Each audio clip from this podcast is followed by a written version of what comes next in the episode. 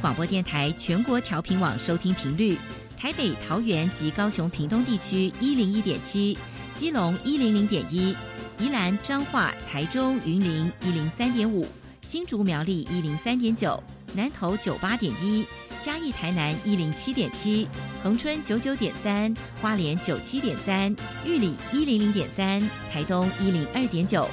澎湖九九点一，金门八八点九，马祖九一点五。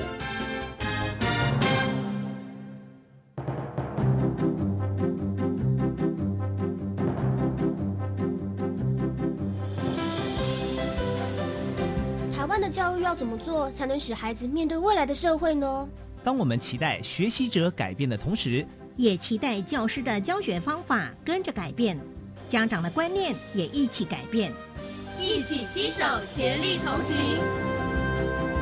于林校长带您探索、自发、互动、共好的十二年国教新课程，听见台湾教育的改变。欢迎收听《国教协作向前行》。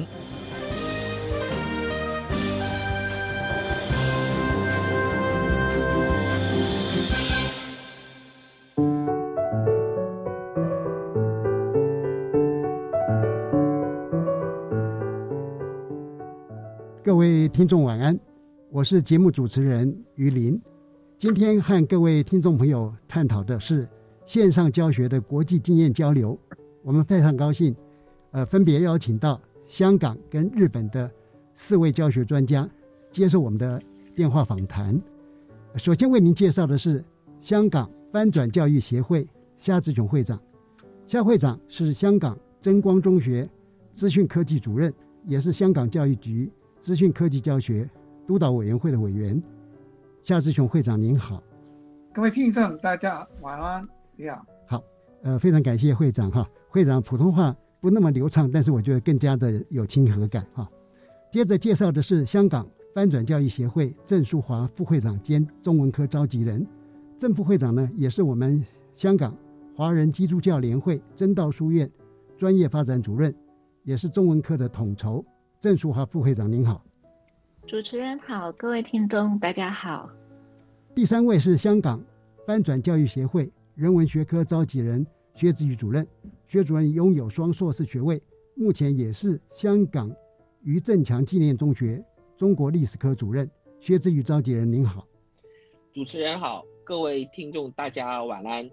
接着呃是另外一个国度哈，是日本东京。圣玛丽国际学校陈巧英学习总监，那陈学习总监是芬兰赫尔辛基国际学校的科技总监，陈巧英学习总监您好，你好，各位朋友，大家好。好的，呃，我们今天特别邀请到不同国家的学子专家哈来谈，主要就是全世界的疫情哈一直都没有办法消退，而台湾呢从呃三级警戒之后。全国各级学校从五月十九开始，都采取线上教学、居家学习。香港跟日本呢，早在去年就有这样丰富的经验。我们相信呢，一定有很多宝贵的经验，值得我们台湾教育界的伙伴来借鉴。所以特别邀请四位呃接受我们的访谈。是不是？首先呃，请各位能描述一下哈，就是就疫情那么严峻以来，您线上教学的一些经验。首先呢，请香港翻转教育协会夏志雄会长为听众朋友分享。大家好，呃，我是夏志雄老师。呃，其实呢，在过去的两年，香港学校停课有数十星期之多。嗯哼。呃，可是有学校办的现象，呃，其实对不少老师来说是很大的挑战。是。但是对对我来说呢？可能我已经用科技教学，是是，翻转教学已经有新的时间，是是，所以我的适应也不简单。啊，我我我最高兴的就是能够帮助老师进行新鲜教学。是我特别喜欢拍影片啊，教员各种新鲜教学技术及背后的教学理念，例如呃 T P 啊，呃 SEMA Model，因为他们是一个 GPS，一个指南针。此外，网上流传一句话，呃，一个人可以行得更快，但是一群人可以行得更远。是，所以加入一个老师学群也十分重要，因为大家的成功和失败经验，呃，可以互相分享。好的，呃，学着学习新技能的速度会更快。是，呃，谢谢。其实会长讲的我都还听得懂。其实会长 他之所以觉得说疫情以来线上教学对他没有困扰的原因，因为他就是这方面的专家，甚至于呢，他还可以来协助其他的老师。那接着是不是请教呃香港翻转教育协会郑树副会长？那您的呃线上教学的经验是什么？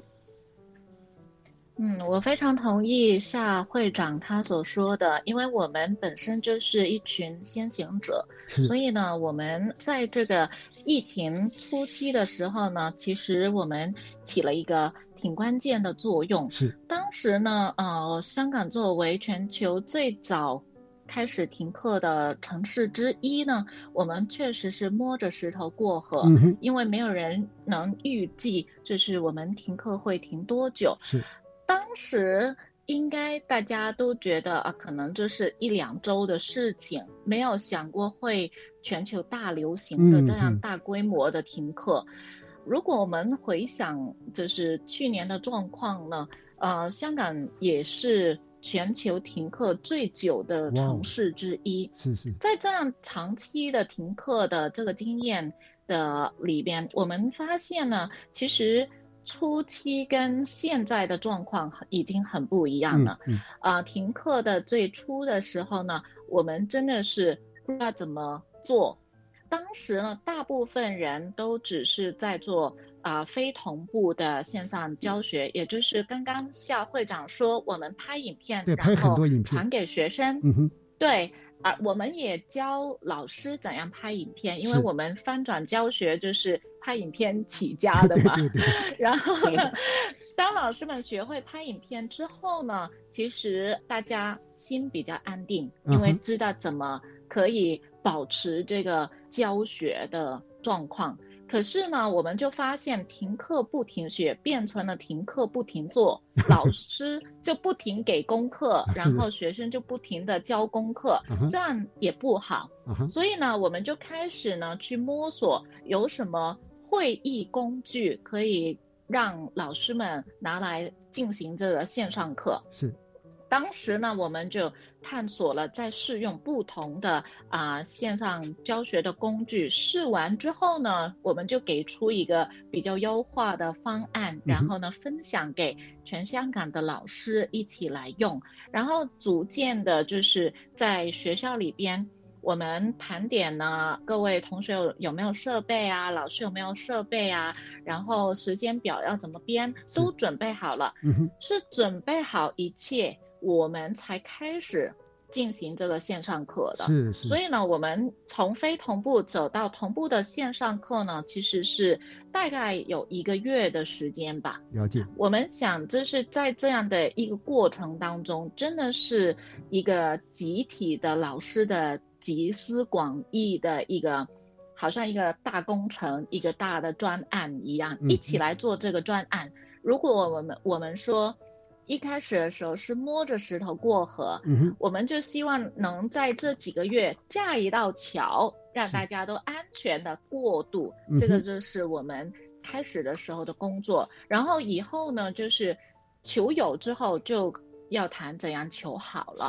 那那个是之后的后话了。好的，呃，听起来我觉得香港的教育伙伴哈是非常有秩序、有准备的。花了一个月时间，让孩子们他们所有的载体设备都到位之后，哈，才进行同步教学。我也知道香港翻转教育学会跟我们的台湾叶秉成教授有一些合作，哈，也给我们很多的协助。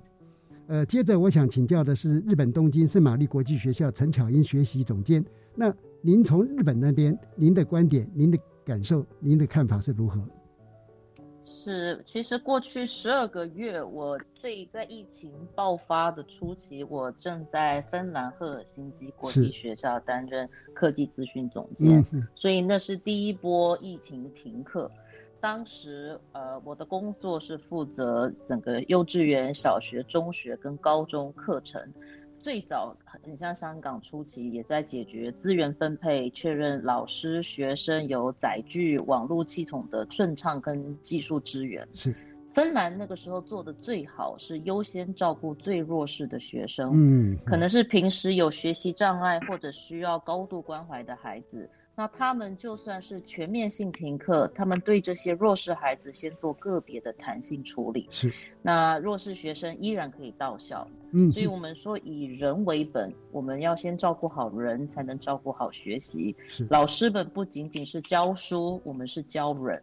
是，那线上学习开始也是状况百出。就算大家想象中教育世界第一的芬兰，疫情停课的初期，教育现场其实也是相当的混混乱。了解。那最大的挑战就是如何将教学还有评量能力在短时间之内精进，嗯，让呃老师们理解，哎，线上学习课程设计和实体课程完全不同。大家从也是从非同步走到同步，然后线上的班级经营，还有掌握学生的学习状态。对，那不同科老师面临的问题都不一样，在缺少学校平时提供的教具、实验器材。体育器材、美术用品，那非常挑战老师的专业。的确，嗯。那学校方面，因为我是做行政的部分，那尽全力支援老师。那学校方面，我们取消了大量的文书工作，还有取消所有的会议，就是可以不必要的，我们全部删除。那把上课时数我们也减半。芬兰当时初期的做法呢，是所有同步上课在。早上就是早上八点到十二点是跟老师的线上课程，下午的部分孩子就是做自己的功课，那老师就利用下午很长的时间做备课。那到了疫情后半段的时候，他我们的时刻表不断的在改变，对，那后半段变成是我们维持一般的上课时间，就是早上九点到下午三点，可是我们每一堂课变成是原本五十分钟，我们改成二十五分钟，是。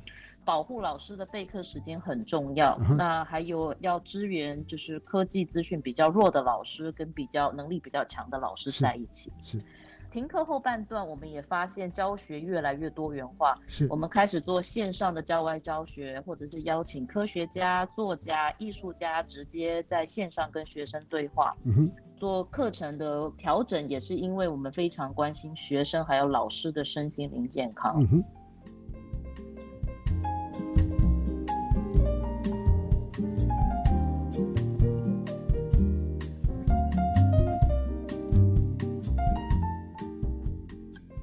我觉得刚刚听我们陈巧英学习总监讲的哈，让我对芬兰的整个教育的品质跟理念哈，我我有了更高的评价。因为先从人才看到其他的东西，同时对老师身心灵健康的关注哈，包含时间从第一阶段的上午八点到十二点做同步教学，下午时间来让老师充分有时间机会来备课。我想这一点哈。真的是证明说，芬兰在过去的努力哈，已经反映出来了哈。好的，刚刚两个地区或者是四位所讲的都很值得我们来参考哈。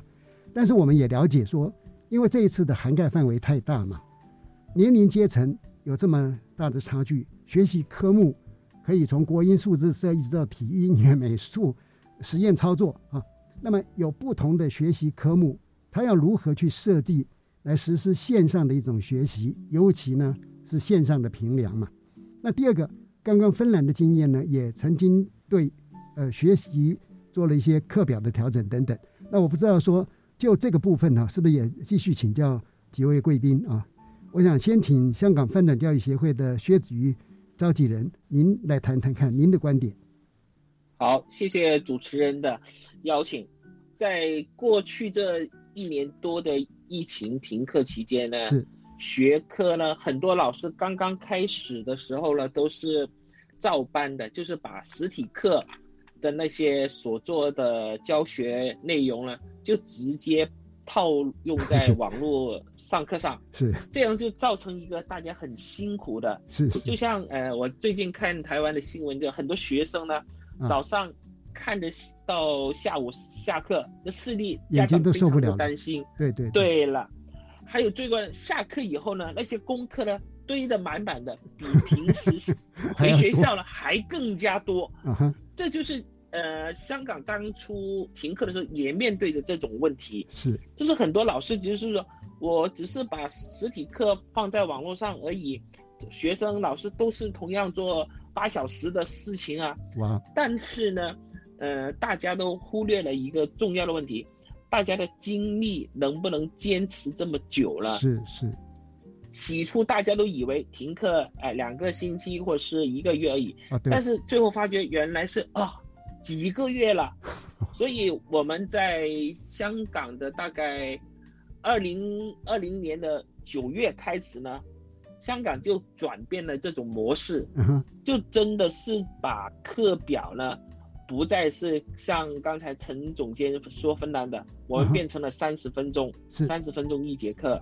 呃，一节课里面呢，大概我们老师只是呃点评十分钟左右，或是最多在结束的时候用大概五分钟做总结。嗯但是还有十五分钟啊，那怎么评量呢？我们在这时候就。开放利用工具上的讨论室啦，嗯哼，还有他们集体的共同的编辑的创作啦，是。一起编辑这些功课，呃，或是课堂上的习作的共同的答案，嗯哼，或是要他们进行一个小组的讨论报告，或是呃，在家里他们预先准备好了一些呃学习的成果，是。让他们在网络上呢。向各位同学分享他们的看法。嗯哼，我们就是用这种评量来决定学生在学习上他能掌握到多少。还有一个最大的重点就是，我们不可以马上将实体课那种的评核方式，是，例如说是，呃，一个测验啊，一个很长时间的讨论呢，就放在网络上。尽量把它切成一小块一小块的，是。宁愿一步一步的来，都不要急着就马上要实现或是达到在学校里的那种评量的效果，是。这是不切实际的。了解。学生的持久力呢也没有那么长，嗯嗯，所以在学习上呢，我们线上的学习最主要的要关注那个课程了。不要急着要按着实体课的那个课程进度，是要稍微再放缓一点，因为太快的话呢，或是一定要按照那个步骤呢，往往就出现一个拔苗助长的结果。对，那时候老师的身心疲累，还有追赶进度，最后是学生学不到东西。对对对，他们为了赶进度，其实家长最后也更担心。最后考试平常是怎么进行呢？是我建议就是分阶段的组成，不要一定要靠考试来决定。嗯哼，这就是我们的看法。是，好，谢谢。呃，非常呃赞成薛子瑜召集人所谈的哈，就是香港这边他又考虑到以学生中心的思维了，特别是点出了一个要点，就是老师教完并不等于学生学会啊，这两个概念是截然不同，所以赶进度也许是。教材教完了，但是孩子是否学习，这是一个问号啊。那是不是也请东京国际学校陈巧英学习总监也提出，呃，如何针对不同年龄、不同学习科目来实施线上不同的学习评量跟学习与评量？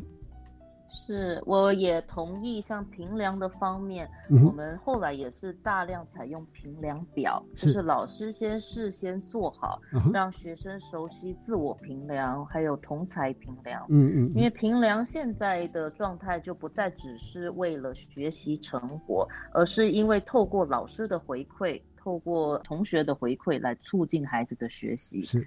那学生在这一段期间，其实也学习到很多学习如何学习，还有对自己的学习负责。嗯，那老师的方面，我也同意于校长刚刚说的，全部需要以现实面考量。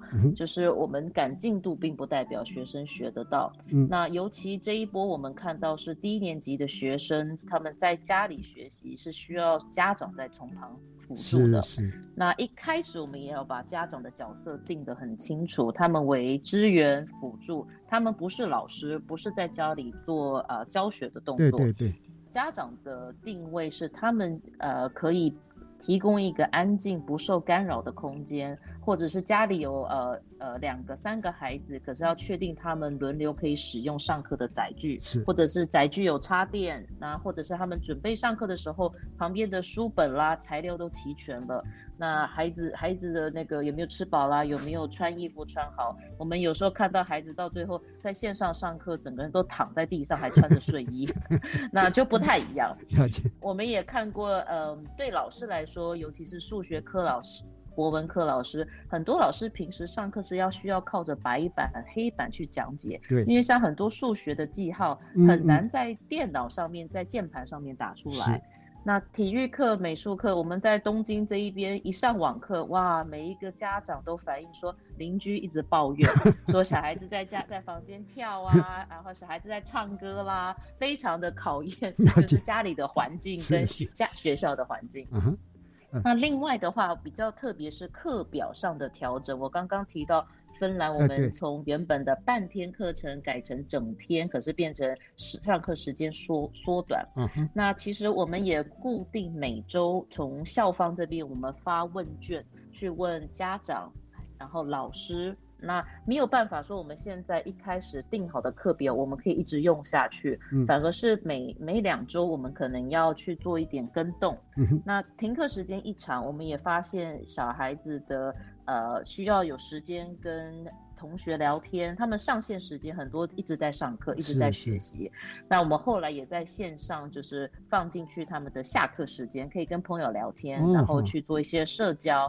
那星期三下午，我们也变成呃学生的阅读挑战时间，然后或者是学校的领导层，像校长啦。或者是主任啦，他为家长开座谈会。嗯，那下午星期三下午这段时间就是一周的中间点，让学生跟老师也都休息一下，有个喘息跟备课的时间。是，呃，谢谢。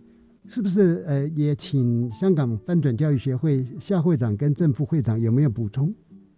呃，我没有，没有了。那副会长，我很同意，就是。Anita 就是芬兰那边的那个做法，其实啊，在时间表上面的那个调整呢，如果可以把一些我们就是非常注重的元素都放在时间表里，算在这个时间之内呢，会很重要。我举个例子，比如说我们学校就把呃线上的自主学习的时段放在时间表里，也就是说啊，线上同步课的时间。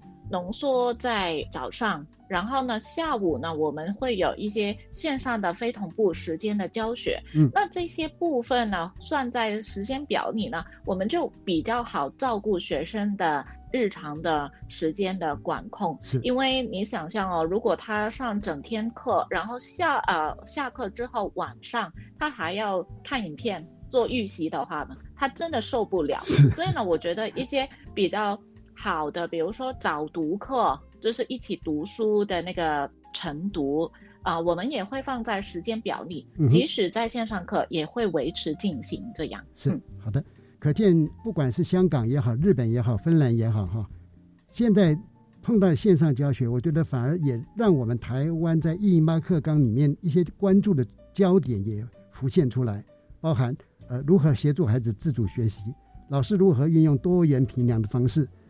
尤其呢是教孩子学习如何学习的后设认知能力的发展，好，因为这个议题是相当相当的重要哈。呃，我们先请各位听众朋友听一段音乐之后，接下来再来请教四位专家。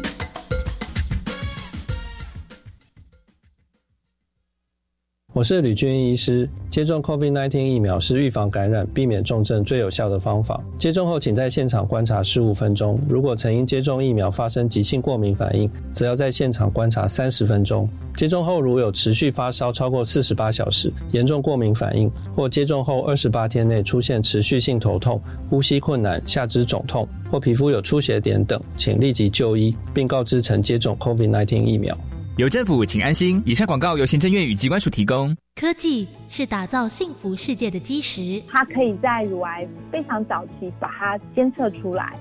科技帮助我们解决问题，开创美好生活。AI 的运算保障用路人驾驶的安全。每周三上午十一点零五分到十二点，新科技大未来，主持人宜家邀请专家学者分享最新科技研发成果。带您看见精彩生活大未来。你再玩电动，手机我就没收。再讨厌你，我永远不要跟你说话。今天我想来点家庭教育 e-learning。教育部出版《我和我的孩子亲职手册》，设计了将近一百个亲职课题，通过简单易懂条列式小提醒，帮助家长快速检视亲子互动需求，学习亲职智能技巧。是的，欢迎到家庭教育网电子书柜专区线上阅览。以上广告由教育部提供。大家好，我们是台湾弦乐团，我们都在教育广播电台。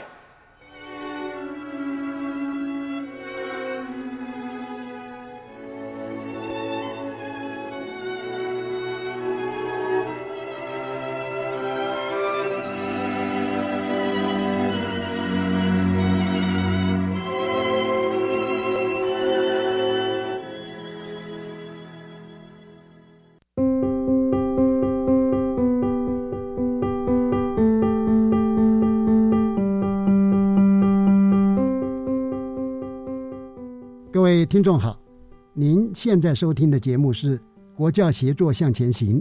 今天讨论的主题是线上教学的国际经验交流。我们访问的是香港翻转教育协会及日本东京圣玛丽国际学校的四位专家。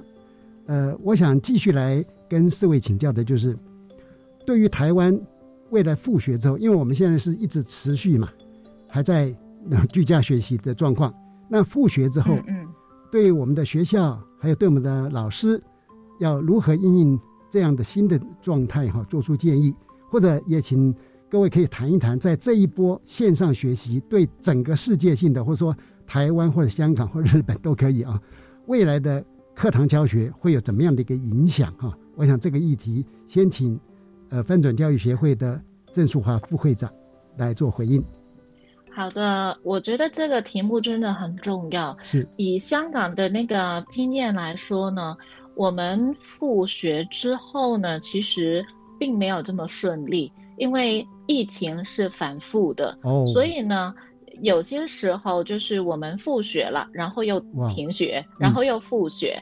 像现在我们还是维持半天课，就是因为不想学生聚集在学校里边吃中饭。是。怕那个疫情会感染，所以呢，就是半天就是面授课，半天是那个线上的呃授课这样。嗯所以这样的状况底下呢，我们也有一个阶段呢，就是说啊，某一所学校或者某某一个地区突然有疫情了，所以呢啊那个地区就会停课，又或者甚至是有一些。确诊的个案，他是学生是那个密切接触者，他们就是那个一个年级的停课，哦，可是学校就还在上面授课啊，对，所以呢，这种不同状况的停课还会持续的发生，嗯，所以呢，希望台湾的啊老师们、家长们就是有一个心理准备，就是说未来复学之后呢，其实没有这么顺利，就是。回复到以前的那个状况。是，可是我们应该如何去应对呢？我觉得在我们停课的期间，既然大家都已经装备好自己去实践那些线上的各种教学之后呢，我我们所说的老师的成就解锁之后呢，千万不要在复学之后就把它丢掉，你一定要运用在未来的课堂当中。也就是说，我们要彻底的去实践一种混合式的教学，嗯，把线上的跟线下的教学完美的搭配。是，我觉得这个疫情期间，就是让老师们、学生们掌握了这种能力，嗯嗯，掌握了这种学习的模式之后，以后发生什么事情都好应对。我觉得也就是一起成长的一刻。是。要好好的善用。那么，不知道郑淑副会长在这一块哈，呃，还有没有一些其他的呃想法要给我们？嗯，我觉得未来可能就是一个没有墙的教室，因为大家都习惯了在线上学习嘛，所以这个线上的世界就是没有没有限制的，你可以上美国的课，上日本的课。所以呢，我也觉得我们无论是老师还是学生，应该要放眼这个世界的教育的视野，去装备好自己，去做一个未来下一个更好的。教育的未来。好的，谢谢。接着，请香港翻转教育学会薛子瑜老师，您来做回应。我特别对那个线上学习对未来课堂教学的影响有一点深刻的那个反思，这是我最近常常想的问题。是，因为未来的线上教学，在这一波的疫情，我们发现一个很。重大的现象就是那些自律性高的学生，是是，或者是老师呢，嗯，他们面对这个急剧的改变呢，他们可以安心的应付下来。是，反倒是那些自律性低或是家庭经济条件没有那么好的学生呢，他们的学习动机受到很大的挑战。对，那在面对像淑华老师刚才所说的。有的时候是回学校面授，有的又因疫情要回到网络上，是这样反反复复的情况。如果长时间下去呢，就像去年香港的经验呢，学校和老师、学生呢，都面对一个问题是脱节。对，他们大多数不是自律性很高的人的话呢，是是非常脱节的，很严重的，特别是国小上国中。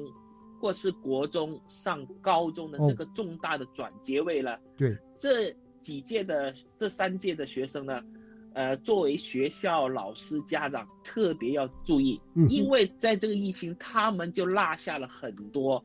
如果突然就在面对一个新的教学的话呢，就往往就顾此失彼，或是手忙脚乱了。对对，这就是我的看法。是。我想补充一点呢，就是复学之后呢，有一个很重要的，就是不要狂追学生的功课。我很怕老师会做这这个，因为我们发现哦，就是最重要的其中一个，去把那些落后的学生拉回来的方法，就是你要跟他连接，而不是说在追他的那个学习进度，因为已经落后了嘛。可是你一直在追他，他的压力会更大，所以呢。人与人之间之间的连接，怎么可以在线上课做更多？这个是我们非常需要深思的课题。是，嗯，呃，谢谢您的叮咛哈，因为我们老师可能要扮演更多关怀跟陪伴的一个角色啊。那刚刚呃，从香港的经验里面，我们也看得出来说，停课一方面是停停又复课，复课之后又得停课。那有的时候是在不同的学校，甚至于在同一个学校不同的班级。那么都有可能，那这个变化幅度是相当大的哈。好，那接着是不是也请东京圣玛丽国际学校陈巧英学习总监，哎，发表您的看法？是因为日本东京这边也一直经过停课和复课，反反复复。是。复学后，其实最大的挑战是校园里面的社交距离。嗯哼。啊，那芬兰和日本。我们那个时候，呃，一复课采取就是需要有一公尺到一点五公尺的社交距离，就是孩子回来。可是上下课时间就是一个问题，在校园那个校门口已经大塞车了。对，所以已经呃，我们都采取分段时间上课。是，原本大家八点要到学校，我们变成规定七点半十二年级先进来，然后七点四十我中学进来，然后八点小学进来，就上下课时间都要。拆得很散，那就算在楼梯间，其实要保持一公尺的社交距离几乎不可能，对，因为你很多大量的学生在校内里面流动。那校园里面除了要消毒，空气流通很重要。日本这边很冬天很冷的时候，我们所有的窗户还是得开着。用餐时间也不能说话，就是呃，孩子的课桌椅是全部往前排。是我们。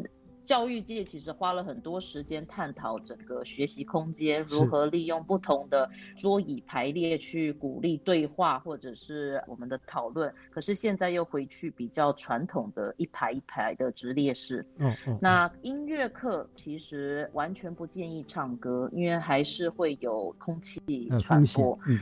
对，所以音乐课呃几乎整个停摆。哇！近距离的运动，像是篮球，也是算高危运动，都要取消。所以课程上其实要做蛮大的变动，还有要老师要有弹性。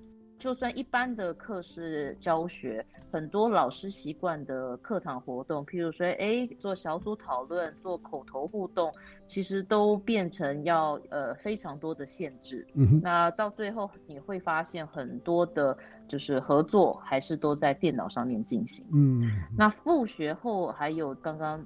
郑老师提到的，就是随时可能校园家长有确诊的可能，是。那我们就发现，其实一整年老师的压力非常的大，不管是面对面实体授课，因为对于老师，学校是一个密闭式的空间，就是呃人口密度比较高。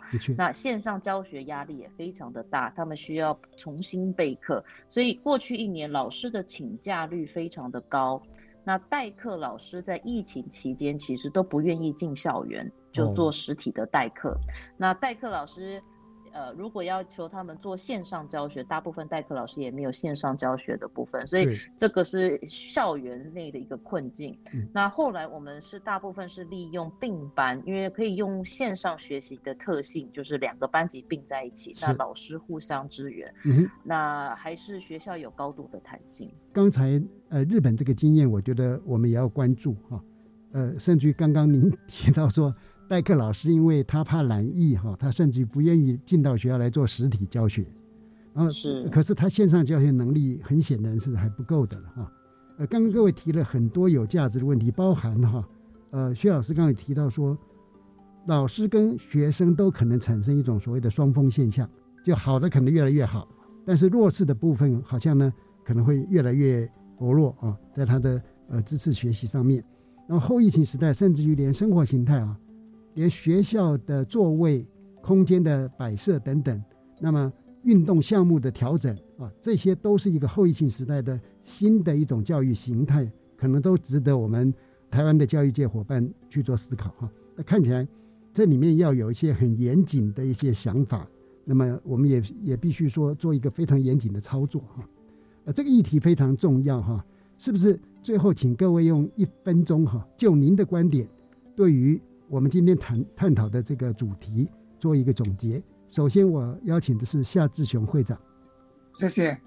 呃，只是呢，直到今天呢，还有不少呃香港的老师线上教学是还保有比较负面的看法。嗯，嗯，因为他们他们说，呃，线上教学。永远比不上在课室里面的呃面对面教学，没有那么互动，没有那么有趣。是，我我并不是不同意这个说法。是，呃，我也有这种感觉。嗯哼。可是呢，经常这样想呢，不能够帮助自己应对面前的问题。是，我觉得我们呃作为老师的有抱有正面的态度，就好像呃桌面上要半杯水。嗯哼，我们可以说只剩下半杯水，是，但是我们也可以说还有半杯水。哦，好好，呃，有正面的态度，怎么有机会发掘更多的可能性，啊，创造更好的未来。是，我对夏志雄会长很敬佩哈，因为您充满了积极正面的能量了啊。呃，事实上，我们线上教学是受。疫情所限而产生的，但是呢，您可以在这里面看得到一个教学的一种新的可能性，跟它可能带来正面影响。接着，请郑淑华副会长。呃，我的想法跟夏会长很像。其实我们整个协会都是 这种非常正向、非常有能量的人。我觉得呀，在这个疫情带给我们的考验当中，其实它也证明了一点，就是说客观环境的限制，我们可能没有办法改变。对。可是我们主观的，我们自己要怎么应对这样的一种挑战呢？我觉得这个心态很重要，是非常希望大家可以保持住，就是防疫是第一位，然后呢，相信教师的专业，因为教师的专业，他可能就是一开始在线上课程的时候没有办法及时的回应过来，可是我们都应该包容，给空间，然后互相的尊重，互相的体谅。家长也是很辛苦，是在家里要看着孩子，又要自己又要工作。我觉得我们在面对这样一个全球人类的挑战底下，大家都一定要包容、有爱、互助，才能一起迎接更好的未来。好的，接着请薛志宇召集人。除了刚才两位伙伴说的，我想从另外一个角度看，就是我发现有。特别在现在呃香港了，或是有些另外一些停课的地方了，学校管理层、教育部的长官们，他们都觉得疫情过后一切会恢复原状，这种思维是非常危险的。是，就像渔网破了，你是不是只是补回了就算了？嗯那以后更大的疫情、更大的传染，怎么去准备呢？我从现在台湾这几个星期的应对疫情，我们看到是过去对疫情掉以轻心，那么以后怎么会去超前部署呢？这是一个更好的思考的方向。是，也感谢您对我们提出一个非常积极的让我们去思考的问题啊。呃，接着请陈巧英学习总监。是啊，我觉得这一波疫情其实提供一个机会，让所有的学校去检视他们的行政工作。因为像我们这一波减少了许多不必要的文书会议，去保护老师的时间。那对于老师来说，其实是一个机会去检视他们的课程进度、他们的课堂活动、他们的评量方式。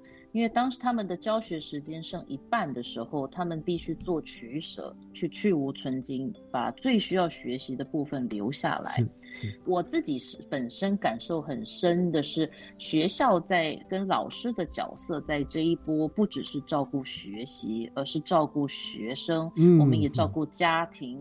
因为老师在第一前线工作，照顾这些孩子，所以所有的家长才有办法去支撑起整个社会运作。是，所以我们背负的责任其实是非常的大。是，今天非常谢谢四位专家来接受我们的访谈，分享了非常宝贵的经验。呃，夏志琼会长晚安，各位听众晚安晚晚安。呃，郑淑华副会长晚安。啊，主持人晚安，各位听众晚安。薛志宇召集人晚安。主持人晚安，各位听众晚安。呃，陈巧英学习总监晚安。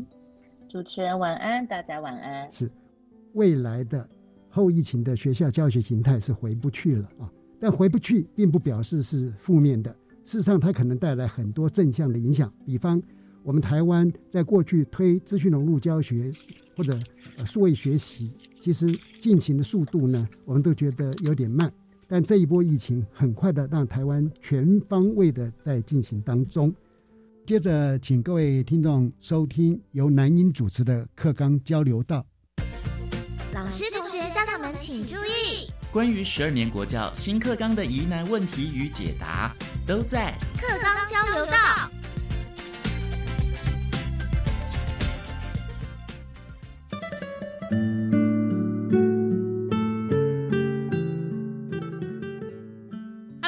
收听课刚交流到的单元，我是南英。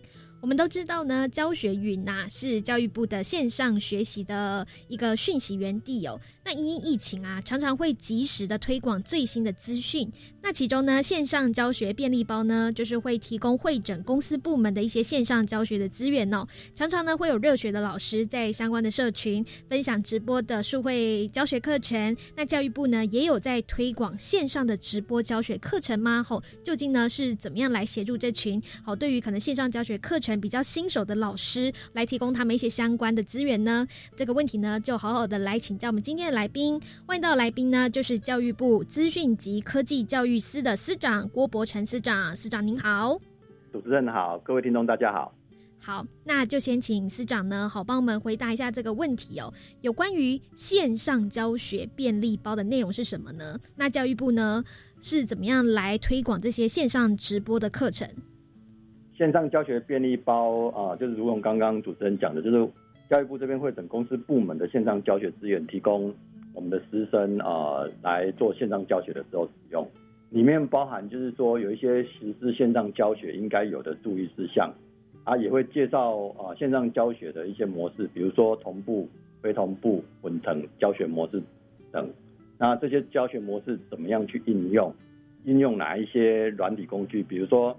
同步教学啊，常常会使用啊一些线上会议软体，如果如 Google Meet、Microsoft Teams，嗯啊，或者是 Cisco 的 Webex，或者是用直播软体像 YouTube、Facebook 这样的东西来进行。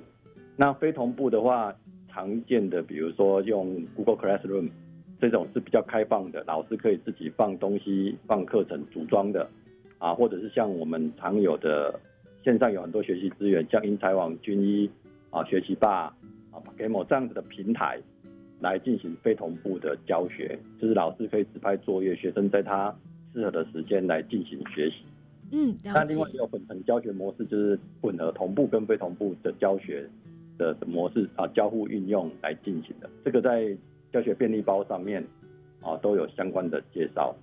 那在教学便利包里面也有介绍一些线上学习的资源怎么取得。然后还有比如说，呃，可以透过教育云的 Open ID，啊，可以同时使用有将近四十几个平台，就是公司部门不同的平台来使用。这个在教学便利包里面都会有。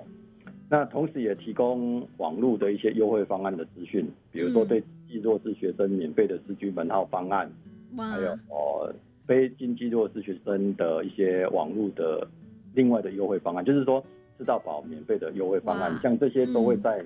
教学便利包里面会有一些介绍，那最重要的，刚刚主持人讲到，就是说哦，会有有没有一些课程啊在上面呢？我们啊这次为了因应疫情哦，那所有很多的呃老师，因为一开始是不收线上教学的，那他突然之间要进入啊线上教学的这一块啊的领域，这个做法啊，教育部这边针对老师们的需求。啊，从五月底就开始办理了一系列的线上的教学活动、教师真人的活动，嗯，就是从刚刚我们介绍的，啊，有同步、非同步，还有混成的不同的方式，然后应用不同的软体。各位如果可以上去看的话，我们啊已经规划了快要六十堂的哇，那线上教学活动，那由各地刚刚讲到的热血的老师来分享，对，怎么样来进行？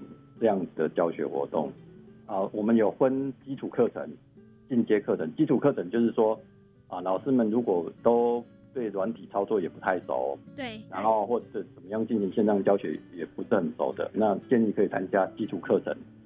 那如果他老师们已经啊对一些基础操作都很熟的，希望学一些比较进阶的线上教学的啊，比如说怎么样在线上可以。进行翻转教学，怎么样在线上可以进行分组合作学习，啊，小组讨论分享这样子的做法，那如何跟不同的工具搭配应用在啊线上教学的课堂上，会让他的上课更有趣，这个就可以来参加我们的进阶课程。嗯。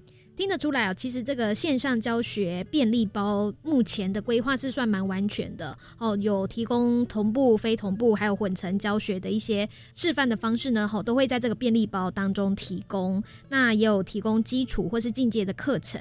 那究竟呢，哦这个便利包的提供对于新手老师们应该是会带来正面的影响吧？对哦，当然，当我们的老师们会。会有一些正面的影响，然后我同时我自己其实本身也有，如果时间许可的，我会上去听老师们的分享，跟安利老师们的一些问题啊。最近也听到一位老师就是说，原来他不知道教育部提供了这么多一系列的课程，对，他端午节已经追剧追了三四出剧了，光端午节就安排了呃六七门的线上课程。哦，这个剧不是说什么韩剧、日剧，天就 就追了好几出来看。所以啊，很多老师对老师来讲，提供真的的研习线上研习是帮助是蛮大的。哦，刚刚师长说的剧不是什么日剧、韩剧，哦，就是我们线上课程有很完备的、很完善的这个教学的影片。好，那老师就是很认真上去看。那究竟这个便利包啊，好，线上教学便利包未来呢，还会怎么样继续的补强相关的一些规划呢？啊，线上教学便利包呃，未来就是说。我们刚刚讲的，我们会持续啊充实，就是刚刚讲的教师研习活动。嗯，那另外也会在线上教学便利包里面会公告一些啊免费的或者什么比较好的一些进阶的学习的资源，比如说现在啊我们会整了一些啊除了学习平台上面的资源以外，还有出版社的资源，还有电视公播的一些资源，嗯，哦都有会整在啊线上教学便利包上面。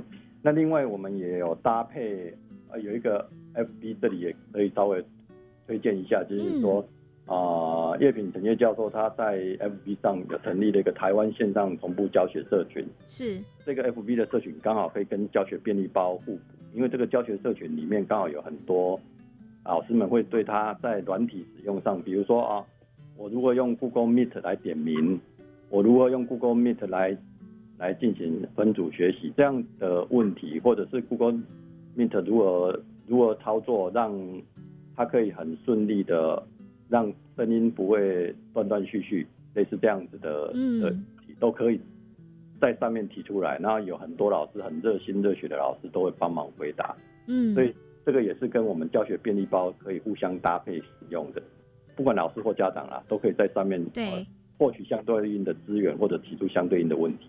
嗯，那同学们呢？就是经过这一个多月以来的线上教学课程之后，会不会也会提出一些反馈啊？哦，会啊，学学生同学们也会提出一些反馈啊。那有一些同学其实啊啊一开始可能会觉得，就是说刚开始进行啊线上学习的时候，会觉得很有趣。对。但是 进行了一段时间以后。其实学生也会要求的更多哦，也就是我希望我们如果在进行线老师在进行线上教学的时候啊，如果不是只有讲，还可以有一些刚刚讲的讨论活动的话，那这样对他的线上学习的话会更有动力，那学习的效果也会更好。嗯，嗯其实在这次的这个线上教学推动来讲呢，教育部的资讯及科技教育司就是扮演着一个很重要的提供一些相关资源的角色吧。所以未来呢，还会继续的在针对，因为也许线上教学是一个未来或是现在的一个趋势嘛，好，也会朝这个方向继续来做精进嘛。啊，当然会去就这方面来精进，我们会提供。更多的数位学习的内容，然后把教育部的平台建制的更完善、更便利使用。那另外的话，在这里也可以稍微做广告一下，就是说在暑假的时候，我们也会推出一系列的啊线上的研习课程。那针对老师，还有针对校长、主任，还有家长的线上研习课程。啊，另外的话，我们呃也会举办一些暑期的一些营队，嗯，一些教学活动。啊，这个目前教育部都陆续在规划，那未来也会在啊教学便利包上面会有公告。比如说，如果呃嗯您的子弟或者学生需要参加暑期的营队或暑期的一些线上活动，啊，教育部举办的，我们都会在上面公告。嗯，没错，就欢迎呃所有的老师或是听友们哈，家长们、同学们有兴趣的话，都可以上到教育部的这个线上教学便利包当中吼，得知一些有关于这些比较及时的公司部门的一些线上教学的资源吼，然后朝这个线上教学将它的。这些技能学起来后，更完善这些相关的能力。好，那就再次感谢教育部资讯及科技教育司的郭伯成司长的分享，感谢司长介绍。好，谢谢，谢谢主持人，谢谢各位听众。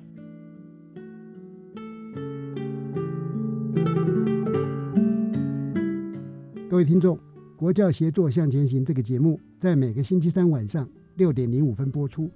下一集我们将介绍国内学校的。教师线上教学经验谈，我们邀请了三位教学专家，分别是台北市无界熟实验教育机构的林嘉怡教务长，南投县立爽文国民中学王振中老师，以及国立中心大学附属高级中学张启东秘书。欢迎您再次准时收听，晚安。